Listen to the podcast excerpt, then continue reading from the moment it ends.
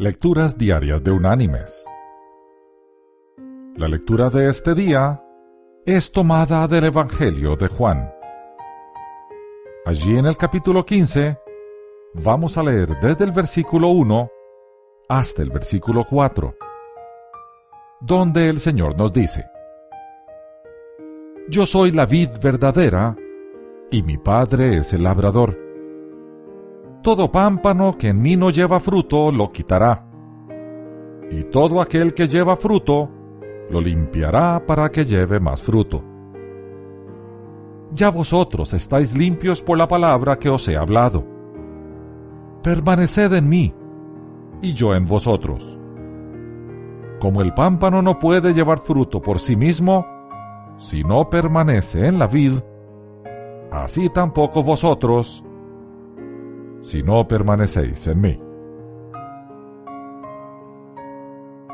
Y la reflexión de este día se llama Obediencia y reposo. En una expedición de caza, una familia se detuvo para almorzar. Los niños jugaban a la sombra de un árbol, distantes de sus padres y del resto de los adultos del grupo. De repente, el padre de uno de ellos pegó un salto y gritó a su hijo, Échate al piso. Y éste lo hizo inmediatamente. Los otros en el grupo se impactaron al saber que una serpiente venenosa se arrastraba por el árbol lista para atacar al niño. Si lo hubiese mordido, habría muerto. Solo el padre del infante había visto la serpiente. Causó asombro la respuesta instantánea del chico ante la orden del padre. Este último explicó el amor permanente que disfrutaban y que cada vez era mayor, tomando como punto de partida la verdad que había en cada uno.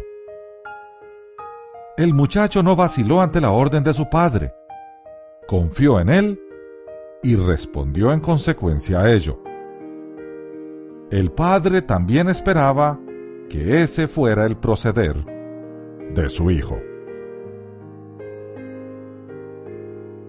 Mis queridos hermanos y amigos, Dios quiere permanecer en nosotros y anhela que permanezcamos en Él.